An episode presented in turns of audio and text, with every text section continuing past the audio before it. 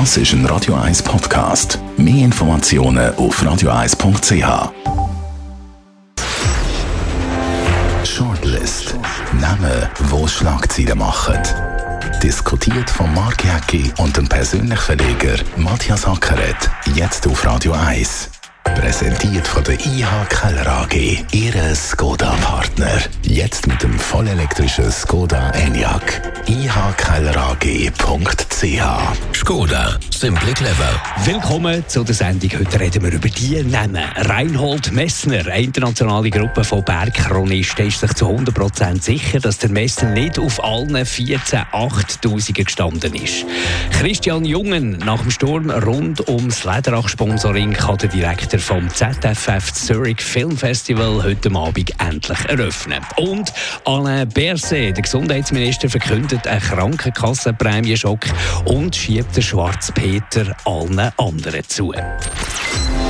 Und der Alain wird froh sein, dass er heute Abend eine Eröffnungsrede schwingen kann. Das macht er ja wahnsinnig gern vor Filmschaffenden und Prominenten. Und ich muss über Krankenkassenprämie reden. Also es war ein schlechter Auftritt, vor allem, weil er eben den Schwarz Peter allen anderen zugeschrieben hat. Er hat sogar gesagt, ich bin nicht schuld an dieser Prämieerhöhung. Ja, was hast du da die letzten Jahre gemacht? Ja, er hat sogar am Parlament den Schwarzen Peter zugeschoben. Aber das kann er natürlich jetzt, wenn er nicht mehr gewählt werden muss. Ja, also es ist sicher kein guter Auftritt gewesen. Aber man muss immerhin den Berse in Schutz nehmen. Auch seine Vorgängerinnen und Vorgänger sind in der gleichen Position gewesen. Irgendwie erscheint das Problem unlösbar. Ja, es wäre schon lösbar. Der Grund ist doch einfach, dass er auf seine Ideologien umreitet und die sind einfach nicht mehrheitsfähig. Also du musst doch im Parlament Mehrheiten finden. Um das geht es schlussendlich. Was du in der Öffentlichkeit für Klamauk machst, das ist ja das eine, was nach hinter den Kulissen diskutiert wird, das ist das andere, das wissen wir. Er hat es verpasst, äh, tragfähige, mehrheitsfähige Lösungen zu erarbeiten, die dann eben unterstützt werden von einer Mehrheit, dann hätten wir schon bessere Situationen. Aber gibt es eine Lösung überhaupt? Das ist doch die andere Frage. Wir haben vorhin einen bürgerlichen Vorgänger gehabt, der Burkhalter, der hat es auch nicht angebracht, der Kuschbern hat es nicht angebracht, Dreyfus ja, also hat es nicht sagen, okay, dann müssen wir die Prämieerhöhungen, die jetzt wirklich wehtun, sie tun schon länger weh, aber jetzt tun sie wirklich weh. Es ist mir schon klar, Matthias, dass es dir nicht wahnsinnig weh tut. Aber, aber äh, ja, 80 Prozent von der Bevölkerung... Wieso soll es mir nicht wehtun? ja, weil du natürlich natürlich ein erfolgreicher Unternehmer bist, ein Medienunternehmer, oder? Ja, das gut, ist klar. aber du musst auch Krankenkasse zahlen. Aber, aber, aber, Wenn du so erfolgreich bist, eine andere Frage. Aber bei, zahlen bei, bei einer Familie, ja, und da haben wir ja viel davon, bei einer Familie, wo das Budget so eng taktet ist, ist eben die 100 Franken mehr oder weniger pro Monat oder noch mehr, ist eben der Match entscheidend. Ja, aber ich glaube, ich glaub, das Problem bei der Gesundheitspolitik ist, da redet so viel drin und da sind so viele Interessen und da sind so viele Parlamentarierinnen und Parlamentarier, sind Lobbyisten von irgendeiner Krankenkasse. Voilà. Ja, das ist doch so ein Problem. Problem. Und, und, du findest, darum frage ich auch, was wäre denn der Konsens, der große Konsens? Ich, ich glaube, der Konsens gibt es in dem Sinn nicht, wie, wie die Linken und die Rechten. Das ist irgendeine parteiübergreifend und das weiß es niemand und es kommt niemand so richtig draus. Das ist doch das Urproblem. Aber ich glaube auch nicht, und das ist noch Klammer, ich glaube nicht, dass der Berset jetzt wegen dem zurückgetreten ist. Also ich glaube, das ist nicht der wahre Grund, aber das ist eine Hypothese. Und ich glaube, was du vorhin gesagt hast, er tritt heute Abend sicher lieber am ZFF auf, weder sich mit Krankenkassen umzuschlagen. Aber du sagst Krankenkasse. Ich glaube eben, Krankenkasse ist gar nicht so das grosse Problem. Krankenkasse, das macht die Administration von der Krankenkasse aus, vielleicht 7 Prozent. Der Rest ist das Gesundheitswesen an und für sich, wo wahnsinnig viel kostet. Man hat neue Technologien, man hat neue Erkenntnisse, man, man will, dass es allen gut geht, man will auch äh, ganz schwere Krankheiten können heilen, forscht, man hat Medikamente. Das ist doch dort. Und dann kommt auch noch die Bevölkerung dazu, die natürlich sagt, die zahlen so viel Krankenkassenprämie, dann will ich das auch irgendwo durch ausschöpfen und halt zum Arzt geht. Also das sind doch Grund, Gründe, für das äh, die, die Gesundheitskosten so explodieren und damit als Folge natürlich Krankenkassenprämie. Ja, es geht weiter und es hat immer mehr Leute in der Schweiz, also 9 Millionen. Also das heisst, es gehen ja auch noch immer mehr Leute zum Arzt. Denn der Arzt selber, der verschreibt dann natürlich x Sachen, vielleicht wenn er merkt, dass er dort etwas verdient. Ich will das jetzt mal subtil unterstellen. Also äh, es verdient halt viel irgendwie an dem ganzen Prinzip und, und du hast ja ein, äh, da hat man jetzt irgendwie noch eingeleuchtet, wo der Berse gesagt hat, es soll ja nicht jeden Weg, jeden BBL äh, gerade zum Arzt rennen, oder? Ja, aber das ist schon so etwas, äh, natürlich, das, das ist, ist schon so eine Worthülse. Was soll ich jetzt mit dem anfangen? Ja. Was heisst das? Was ist wenn ich? Was ja. ist wenn, äh, wenn, wenn, ist, wenn muss man gehen, wenn nicht? Also ich meine, wie will das ein Bundesrat entscheiden? Nein, da kann ja ein Bundesrat nicht entscheiden. Aber die, das zeigt auch ein bisschen die Kraftlosigkeit von der ganzen Argumentation, aber es zeigt natürlich auch ein Surproblem, dass natürlich heute, wie du gesagt hast, der Anreiz, gerade zum Arzt gehen, relativ groß ist, wie eben Krankenkasse das zahlt, oder? Und dann geht natürlich die Prämie in die Höhe. Ja, vielleicht müssen wir halt irgendwie ein überparteiliches Gremium auch mit Experten bilden, wo mal irgendeine Lösung ausarbeitet, außerhalb vom ganzen Rechts-Links-Schema und dann irgendwie einen Konsens findet und dann mit dem wieder ins Parlament geht. Sonst kannst du das Problem gar nicht lösen. Wie, es gibt nie nicht so viele Lobbyisten im Parlament wie bei den Gesundheitspolitikern. Also viele Nationalräte sind ja gewählt worden, nicht nur, ja. sind aufgrund von der Partei gewählt worden, aber sie vertreten dann im Prinzip das Interesse von einer Krankenkasse, wo manchmal sogar ihrer eigenen Ideologie widerspricht. Jetzt sind die Wahlunterlagen gekommen. Man ja. muss sich halt, und da muss man die Bevölkerung in Pflicht nehmen, man muss sich halt Zeit nehmen. Es ist nicht in fünf Minuten gemacht, so eine, so eine National- und Ständeratswahl. Da muss man halt mal beschäftigen mit diesen Leuten, mal schauen, was die für Interessensbindungen haben. Und äh, es ist ja so, das Volk hat die Leute, die im Parlament sind, gewählt. Also hat man eigentlich, was man verdient, schlussendlich. Und das kann man ja korrigieren am 22. Oktober. Ja, natürlich. Also die grösste Lobbystengruppe sind gar nicht die Lobbyisten, die in der Parlamentshalle und in der Wandelhalle umschwirren, sondern sind eigentlich die, die, die drin sitzen. Die, die drin sitzen, oder? Und, und wenn natürlich einer dann äh, Parlamentarier ist, kommt glaube 150'000 Franken über pro Jahr vom Staat irgendwo durch. Er kommt aber im Prinzip von einer Krankenkasse oder von einer Interessengemeinschaft viel mehr über und er vertritt dann in der Kommission, er vertritt in seiner Partei, er vertritt im Parlament ihnen eigentlich die Interessen von denen, die ihn zahlen oder die mehr zahlen. Äh, das gibt natürlich schon Verfälschung. Und wie gesagt, eben, Gesundheitspolitik ist eigentlich das Größte, wo man bis jetzt nie können richtig durchbrechen Es wird einfach zu wenig ernsthaft angehen. Es gibt ja Ideenansätze, die muss man mal weiterverfolgen, da muss man mal schauen, was geht, was geht nicht, was bringt etwas, was bringt nichts. Und wie du sagst, das muss man, das muss man mal überparteilich ernsthaft anschauen und Lösungen suchen, weil jetzt ist es dringend.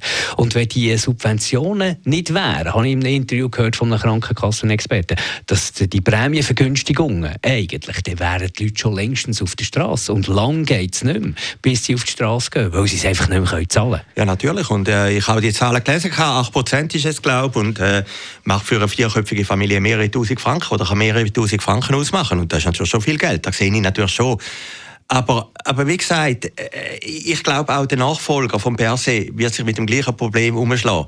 Es ist im Prinzip so ein Evergreen geworden, dass halt immer im Herbst der Bundesrat führen geht, ein bisschen verzweifelt ist, irgendwie besser gelobt und das nächste Jahr ist es noch schlimmer. Und äh, äh, das hat ja nicht nur mit dem Alain Berset zu tun, das hat nicht nur mit seiner linken Politik zu tun. Auch die bürgerlichen Vorgänger sind irgendwie gescheitert an diesem Problem. Und darum müssen wir höchstwahrscheinlich außerhalb vom Parlament einmal so eine Art wie eine Puck, Puck ist auch ein blöder Begriff, ja, man äh, macht so, ja für, für, ja, für andere so ja, Puck, oder? Ja, also warum für, für komischere Sachen einen Puck und untersucht. Jetzt äh, habe ich gelesen, eben, Berse Ringe-Skandal wird aufgearbeitet. Okay, da kommt irgendeine Lösung raus. Aber der Berse ist ja gar nicht mehr dabei und es ist auch nicht mehr so interessant. Also ich glaube, Krankenkassenprämie ist sicher nicht so spektakulär, ist vielleicht auch komplizierter. Wenn nee, es ist schon spektakulär. Ja, es ist einfach ein heißes Eisen, das niemand da Ja, es ist ein heißes Eisen und da müsste man vielleicht eben auch die Experten beiziehen, die irgendeine Lösung suchen. Gehen zum Christian Jungen. Er ist der Direktor vom Zurich Film Festival. Hat ein bisschen gesagt, bevor es heute Abend definitiv losgeht, wegen dieser Lederach-Geschichte. Da ist ausführlich darüber berichtet worden bei uns auf Radio 1 und in anderen Medien. Er, aufgrund von dem auch noch. Er selber, äh, ich finde, es gibt keinen besseren äh, als, als der Christian Jungen. er war jetzt Morgenmensch da bei uns auf Radio 1. Jeden Morgen haben wir live mit ihm reden, jedes Thema ansprechen. Und er ist erfrischend ehrlich. Er sagt, was mir nicht liegt sind die Teppichauftritte, da irgendwelche Leute begrüßen, irgendwelche Influencerinnen und Influencer, die ich gar nicht kenne. Und einer, der das sagt und nicht einfach überall äh, gute Termine macht, das finde ich schon mal erfrischend und großartig, vor allem für einen Film, weil er ein Film-Nerd ist. Ja, er ist sicher der Glücksfall. Also nach der Gründergeneration mit äh, ja, wir kennen ja, Nadja Kilischknecht, äh, Karl Spöri etc. etc. Ist er die richtige Figur gewesen? Ich meine, du brauchst einen, der engagierter ist. Er ist promovierter Filmwissenschaftler.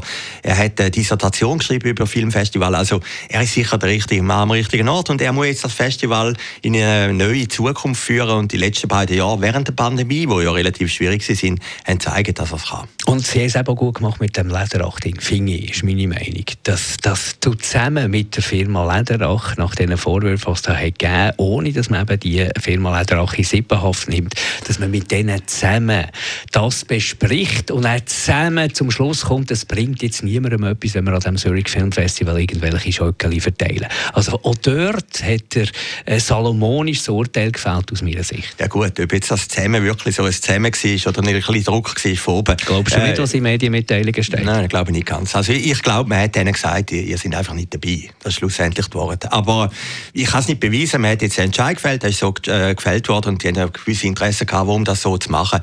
Aber es gibt ja auch wieder, man redet sowohl über Lederach, das ist halt der bekannteste Jockey geworden in der Schweiz in den letzten Tagen, und man redet über das Festival. Also ich glaube, ab dem heutigen Tag ist das Thema auch ein bisschen ad acta gelegt. Ja. Äh, ja, es ist, es gehört vielleicht auch ein bisschen zu dem ganzen Festival. Wir haben die Polanski-Geschichte gehabt, ist eine andere Dimension 2009, jetzt die Lederach-Geschichte. Also es gibt immer Geschichten ums Festival herum.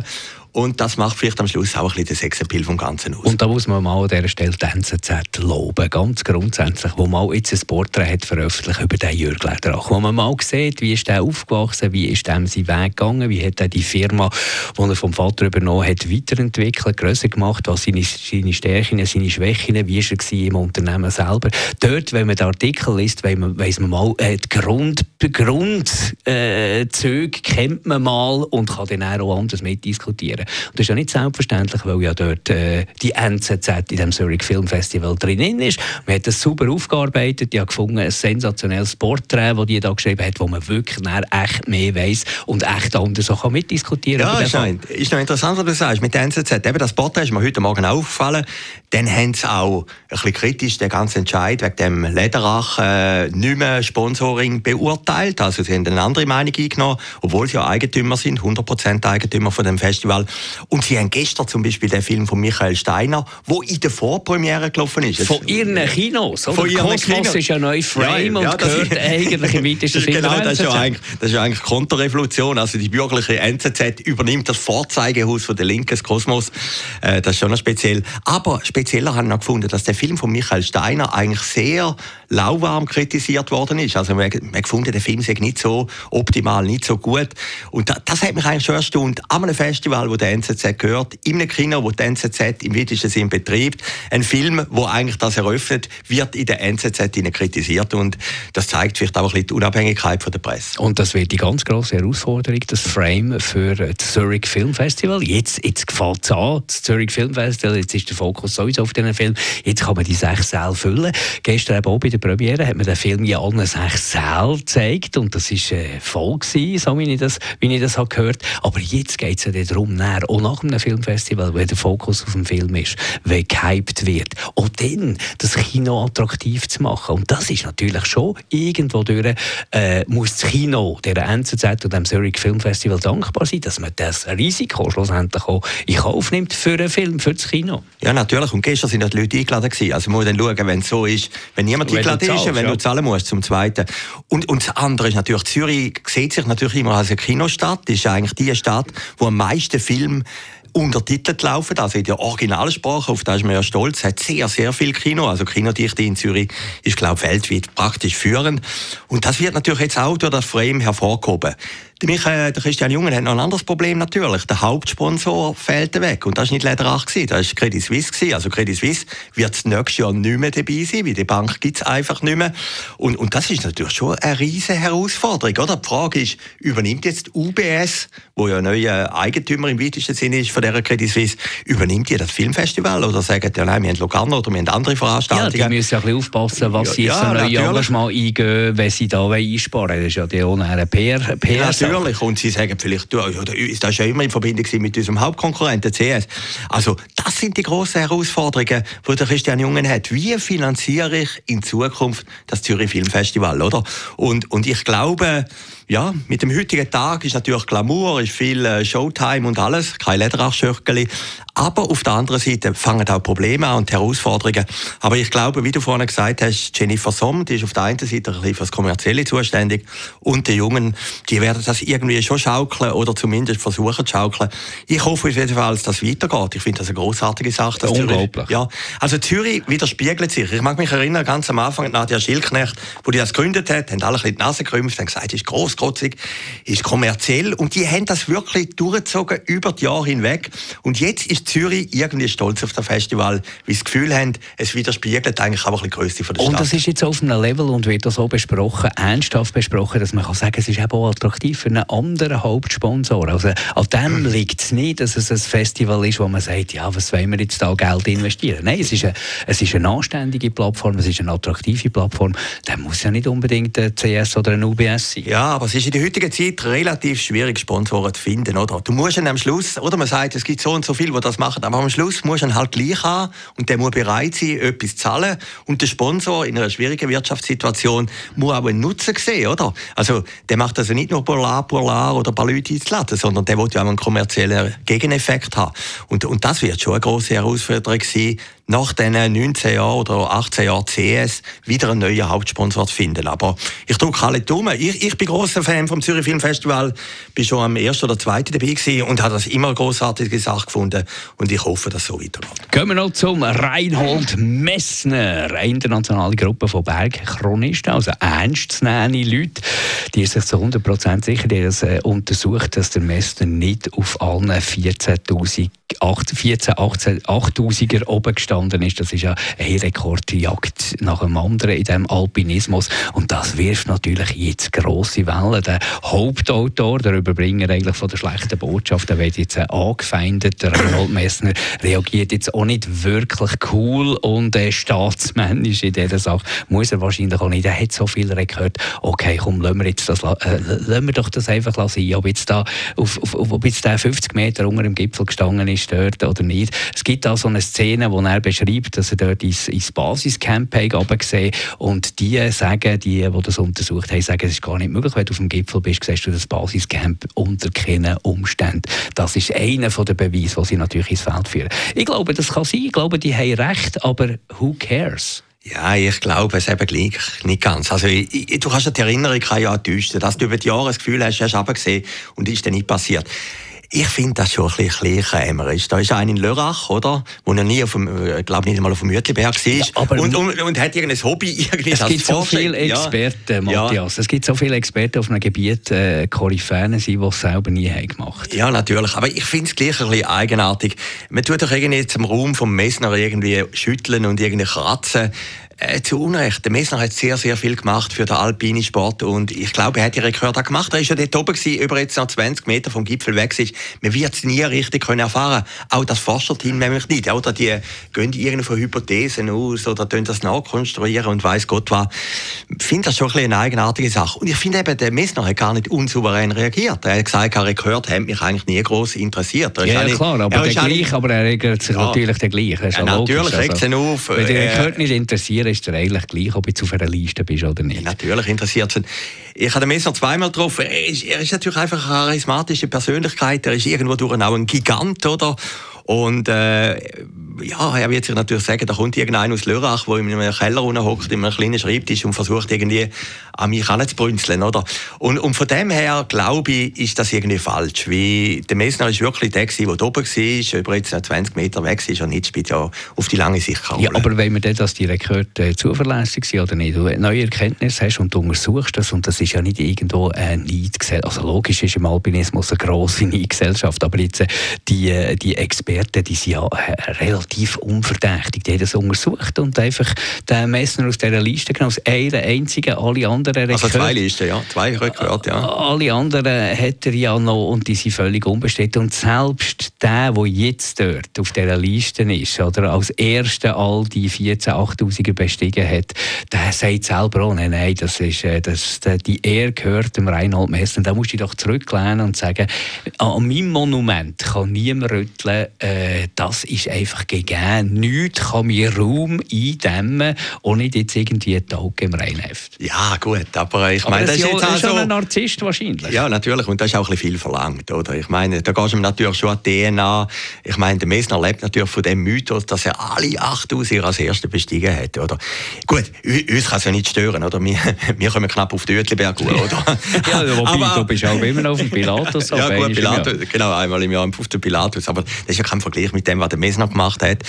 Äh, nein, ich finde es ein eine komische Diskussion, wie alpinen äh, Bergsport habe ich natürlich gemerkt. Ich habe ein paar Interviews von den Extrembergsteigern. Das ist auch etwas eigenartig. Wenn einer sagt, ich bin der Schnellste durch die eigene Nordwand, ja, wer stoppt das am Schluss? Er selber, oder? Er geht unten nie bei Grindelwald und klettert und oben tut ja, gut, eigene Nordwand kannst du jetzt schon kontrollieren heutzutage, wie ja, wie denn? Hat, ja, im Nachhinein. Wie willst du das machen? Wie ja, du machen? Er stoppt, ja, er stoppt ja selber. Er stoppt ja selber, oder? Ja.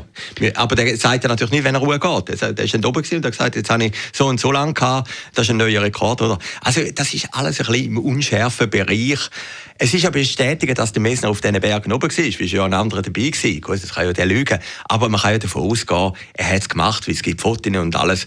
Und ich finde es irgendwo, was mich mehr fasziniert hat, was ist eigentlich das Motiv so von einem? Weil das ist eigentlich schon eine originelle Idee. Du hockst in Lörrach in einem Keller und sagst, jetzt teste ich das alles durch, was einer von 30, ja, 40 Jahren gemacht hat. Das hat er nicht gemacht. Das ja, ja wohl. Gesehen, die dort oben waren. Oder? Ja, er ist ja, wieder Überbringer von der Botschaft, ja, schlussendlich. Er ist der Forscher, oder? Heute, in der, glaube auch in der NZZ oder im Tagi jetzt ein grosses Interview mit ihm. Ist Tagi, ja. ja. Im Spiegel ist einmal ein grosses Porträt gekommen. Das hat mich eigentlich fasziniert. Was treibt dich eigentlich an, so eine Forschung zu machen? Ich meine, die Menschheit bringt es in dem Sinne nicht weiter. Also eine Geschichte, die eigentlich auch ins Sommerloch hat reingepasst, ist jetzt halt im Frühherbst gekommen. Danke vielmals für das Interesse. Das war die Shortlist von heute. Shortlist mit dem Mark Jäcki und dem Matthias Ackeret. Zum Nachlesen und Abonnieren als Podcast auf radioeis.ch.